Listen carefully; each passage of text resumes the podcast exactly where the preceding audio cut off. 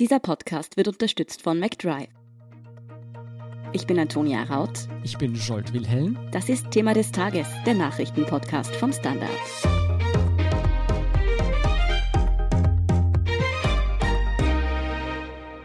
Zähneknirschend, aber doch. US-Präsident Donald Trump lenkt endlich ein und arbeitet nun mit seinem gewählten Nachfolger Joe Biden und dessen Team für eine geregelte Amtsübergabe zusammen. Wie die kommende Regierung die politisch und wirtschaftlich schwer gebeutelten USA wieder nach vorne bringen will, wie die Corona- und Klimakrise gemeistert werden sollen und wie Trump trotzdem noch versucht, den politischen Wandel zu sabotieren, erklärt Manuel Escher vom Standard. Manuel, Donald Trump hat also endlich eingelenkt und will eine geregelte Übergabe der Regierungsgeschäfte ermöglichen. Wie kommt dieser plötzliche Sinneswandel? Ja, ganz sicher ist das wie immer bei Donald Trump nicht. Sehr wahrscheinlich liegt es aber daran, dass er in der Nacht eine seiner letzten großen Hoffnungen darauf verloren hat, das Wahlergebnis nochmal umdrehen zu können.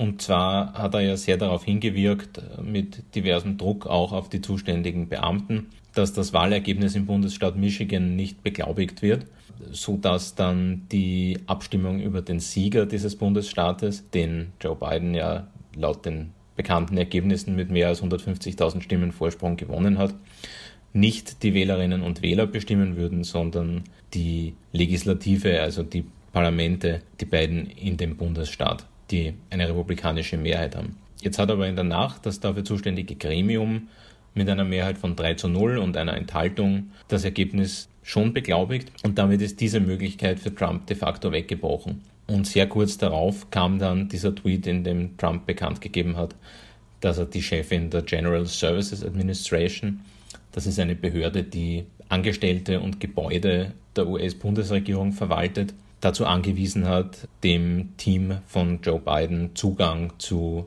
Büroräumlichkeiten und zu behördlichen Aufzeichnungen zum Beispiel zu geben. Das ist normalerweise der erste Schritt in einer Amtsübergabe von einem Präsidenten zum nächsten. Das klingt so, als hätte Trump seine Niederlage tatsächlich eingestanden. Was denkst du, wie viel hat es auch damit zu tun, dass sich viele der früheren Unterstützer und ehemaligen Befürworter seiner Politik von ihm abgewandt haben? Ja, also so ganz eingestanden hat er sie ja nicht. Er besteht in dem besagten Tweet ja auch darauf, dass das eben keine Anerkennung des Sieges von Joe Biden ist, aber zugleich ist es de facto natürlich schon genau das. Und es hat wahrscheinlich auch mit dem Druck zu tun, der auf ihn gewachsen ist. Es haben in den vergangenen Tagen, du hast es schon angedeutet, einige Unterstützer, zum Beispiel auch aus der Industrie, von ihm ab Stand genommen. Einer der prominentesten war zum Beispiel gestern der Chef des Finanzunternehmens Blackstone, Steve Schwarzman. Das ist ein relativ bekannter CEO, der bisher Trumps Politik massiv unterstützt hat und der jetzt bekannt gegeben hat, dass man doch den demokratischen Wahlprozess respektieren sollte. Auch im Übrigen die Familie der derzeitigen Bildungsministerin Betsy DeVos, die aus Michigan kommt, hat bereits am Wochenende sowas ähnliches bekannt gegeben. Auch die sind Großspender der Republikaner. Und auch immer mehr Politiker aus den Reihen der Republikaner, insgesamt mittlerweile doch elf Senatorinnen und Senatoren, haben bekannt gegeben, dass sie den Sieg von Joe Biden anerkennen oder dass sie zumindest fordern, dass die Regierung sich so verhalten sollte, als ob Biden gewonnen hätte, also dass sie die Amtsübergabe einleiten soll, was eben jetzt geschehen ist. Manuel, ein mögliches Szenario, wie Donald Trump trotz verlorener Wahl Präsident bleiben könnte, wäre ja, dass republikanisch regierte Bundesstaaten, in denen Biden aber gewonnen hat, trotzdem Wahlmänner für Trump schicken. Hältst du das für realistisch? Könnte Trump so doch noch zum Präsidenten in einer zweiten Amtszeit werden? Also das war immer ein Szenario, das eher juristisch gesehen auf sehr wackeligen Beinen gestanden ist und realistisch betrachtet wohl ziemlich unwahrscheinlich war. Aber es ist eben genau dieses Szenario, das Trump versucht hat, mit seinem Einfluss auf die zuständigen Behörden und auch auf das Parlament in Michigan herbeizuführen. Wie gesagt, in Michigan ist das jetzt mal gescheitert. In anderen Bundesstaaten versucht das noch ein bisschen halbherzig. In Pennsylvania zum Beispiel fehlen noch ein paar Wahlbezirke bei der Beglaubigung ihrer Wahlergebnisse. Auch Pennsylvania wäre so ein Bundesstaat, der zwar übrigens genauso wie Michigan von einem demokratischen Gouverneur regiert wird, aber eine republikanische Legislative hat und wo die Republikaner durch die Nichtanerkennung der Ergebnisse eben über die Parlamente versuchen hätten können, eigene Wahlleutelisten nach Washington zu entsenden. Aber wie gesagt, das ist ein Szenario, das Trump zwar vielleicht noch ein bisschen Hoffnung gegeben hat, aber nie sehr realistisch war und das allerspätestens jetzt, wo der Sieg in Michigan auch beglaubigt ist, wahrscheinlich vorbei ist. Jetzt nehmen wir mal an, es kommt nicht zu so einem unrealistischen Szenario. Was bedeutet nun diese Möglichkeit für Biden und sein Team, diese Übergabe geregelt abzuwickeln? Das bedeutet zuallererst den Zugang zu relativ vielen Informationen, die sie sonst nicht so einfach bekommen hätten.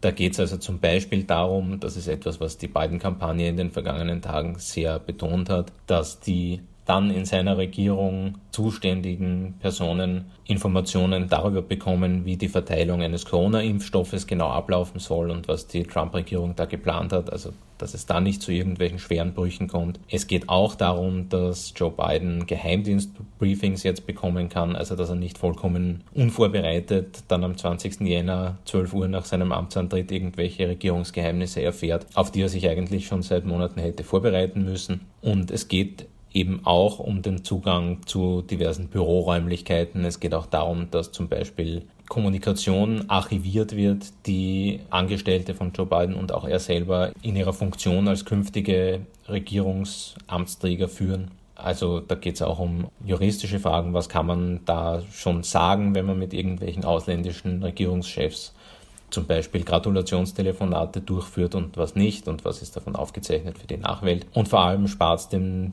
Team von Joe Biden jetzt so einige umständliche Wege, die sie in den vergangenen Tagen gehen mussten, wo sie dann mit Leuten Briefings abgehalten haben, die kürzlich von Trump entlassen worden sind, weil die nicht mehr im Regierungsdienst sind und schon einige Dinge verraten konnten. Also es verkürzt die Wege und es führt dazu, dass die neue Regierung eben vorbereitet dann am 20. Jänner antreten kann. Joe Biden hat ja auch bisher nicht tatenlos zugewartet, bis Trump Platz macht. Er hat bereits begonnen, seine Regierung in Stellung zu bringen. Was ist bisher über diese bekannt? Welche Personen holt Biden zu sich ins Boot? Joe Biden hat in der Nacht auf Montag eine erste kurze Liste von Persönlichkeiten bekannt gegeben.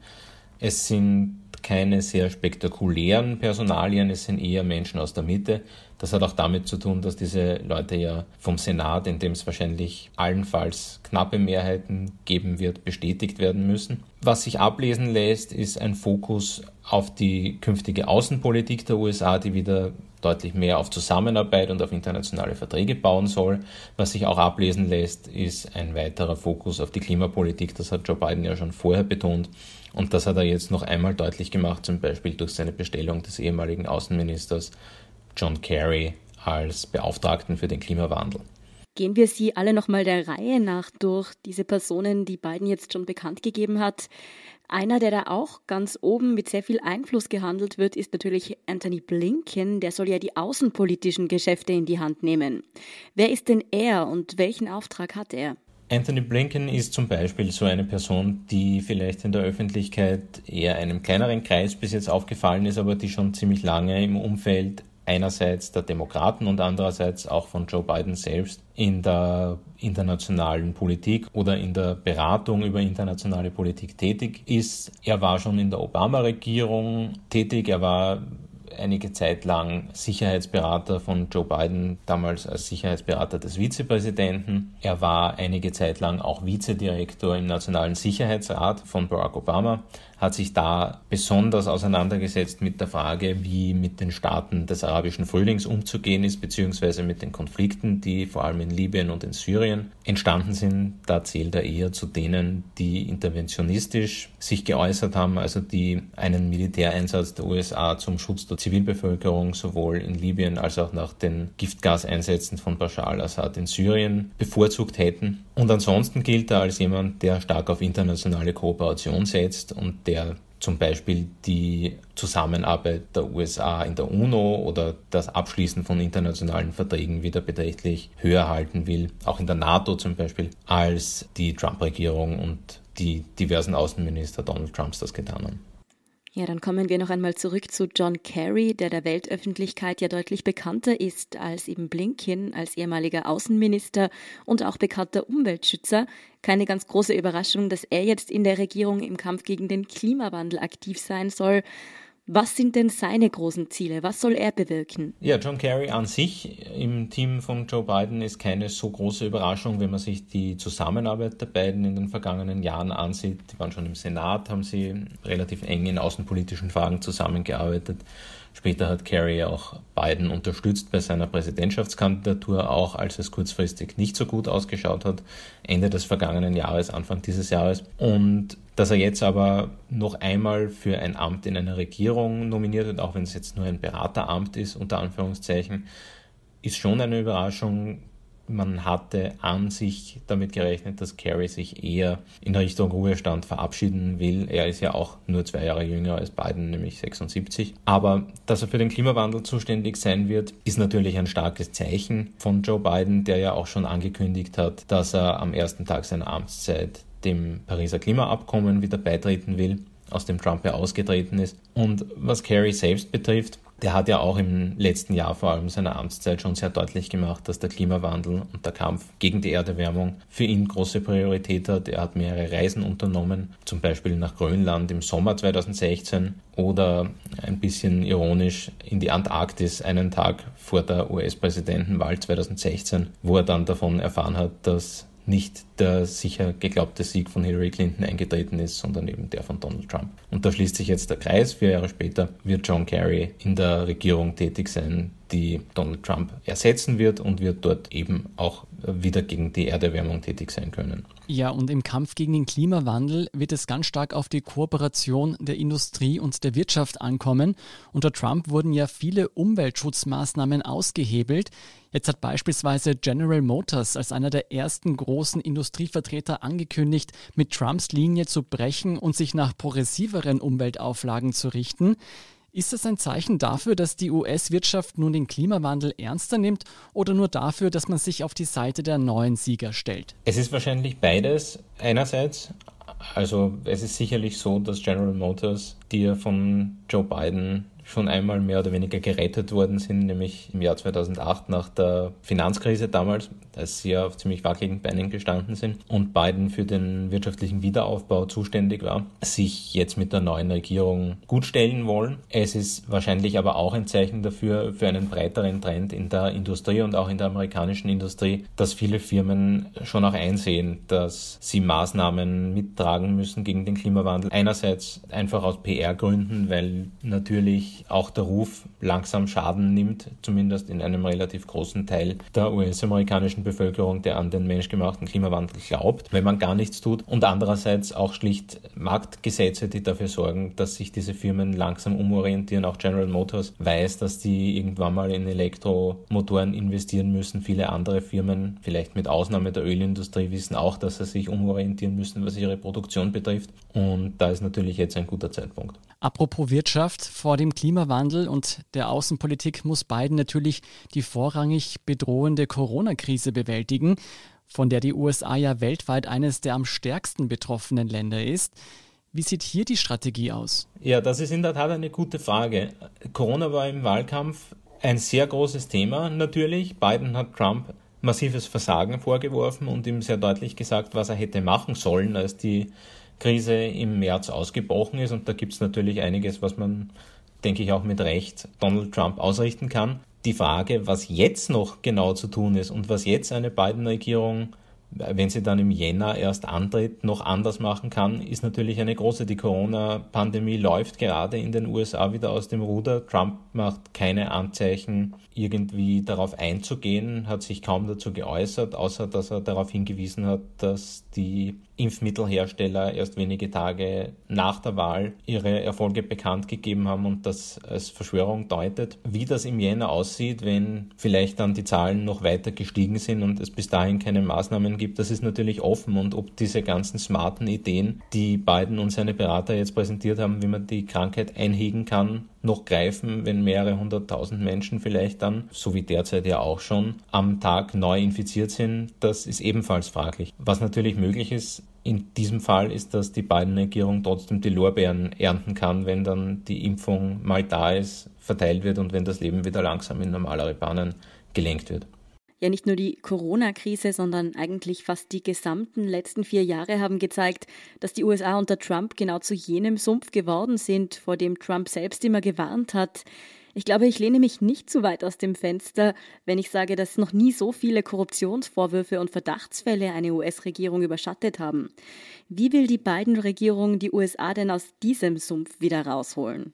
Ja, also Korruption auch. Amtsmissbrauch ist vielleicht das noch größere Thema. Mhm. Und jedenfalls ist es so, dass die große Aufgabe der beiden Regierung sein wird, das Vertrauen in die staatlichen Institutionen wiederherzustellen also die Wahlen zuletzt, die Trump massiv angegriffen und diskreditiert hat, sind ja nur das letzte Beispiel.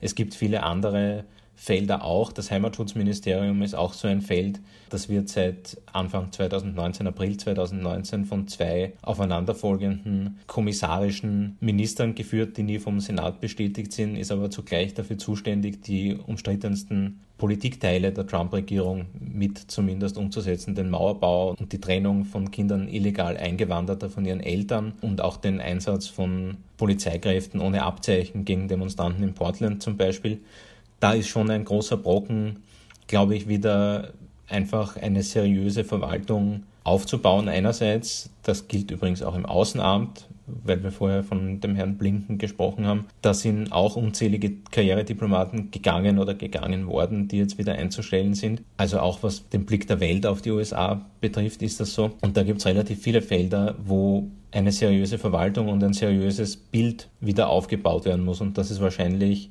eine der größten Aufgaben. Und dazu kommt natürlich auch, dass die ganzen wirtschaftlichen und gesellschaftlichen Folgen von Corona schnell angegangen werden müssen und Lösungen gefunden werden müssen, sodass das nicht noch länger den USA und vielleicht auch der Welt nachhängt, als das ohnehin der Fall sein wird. Kommen wir abschließend noch zu diesem Blick der Welt auf die USA zu sprechen.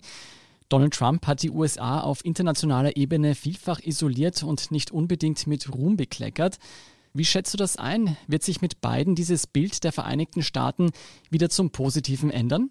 Ich glaube, das hat auch mehrere Bestandteile. Es ist sicher so, dass sich sehr viele Diplomatinnen und Diplomaten in Europa und auch sonst in der Welt darauf freuen, wieder mit einem berechenbaren Partner es zu tun zu haben ab dem 20. Jänner dann.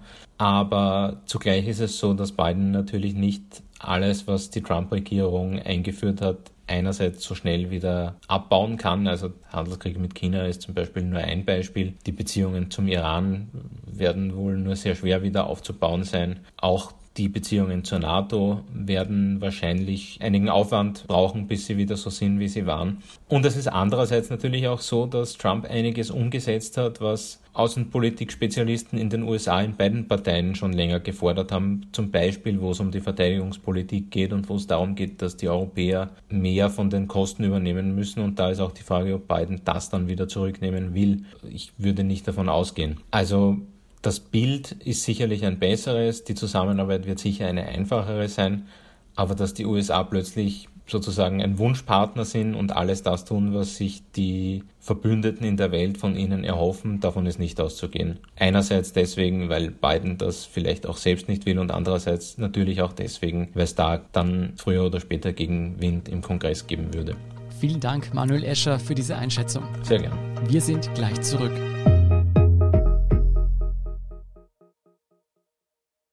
Wenn du endlich wieder einen Big Mac genießen willst oder du gerade im Auto unterwegs bist, dann stell dir vor, McDonald's bringt's jetzt wieder. Mit kontaktloser Übergabe zu dir ins Auto und kontaktloser Lieferung zu dir nach Hause. It's good to be safe mit McDrive und McDelivery. Und hier ist, was Sie heute sonst noch wissen müssen.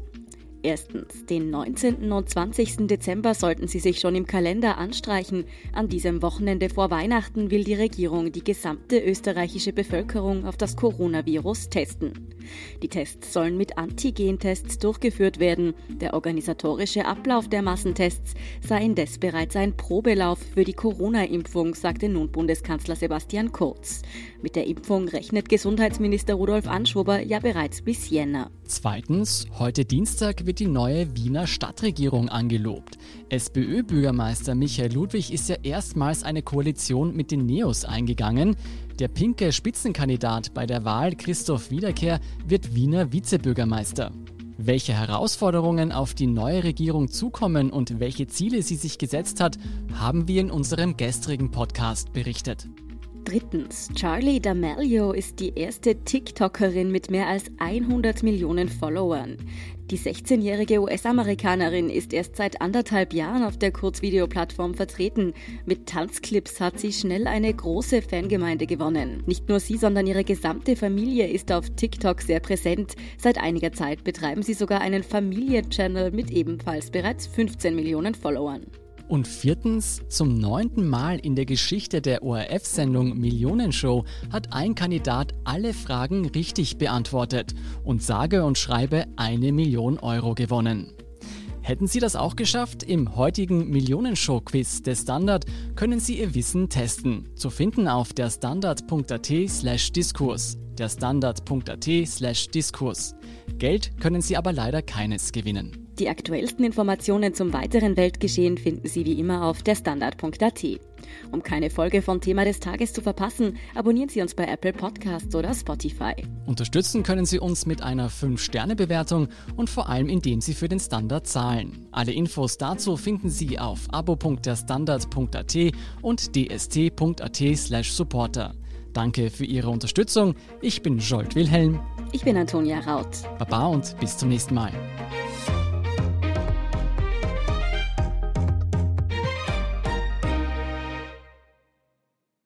Wenn du endlich wieder einen Big Mac genießen willst oder du gerade im Auto unterwegs bist, dann stell dir vor, McDonald's bringt's jetzt wieder. Mit kontaktloser Übergabe zu dir ins Auto und kontaktloser Lieferung zu dir nach Hause. It's good to be safe mit McDrive und McDelivery.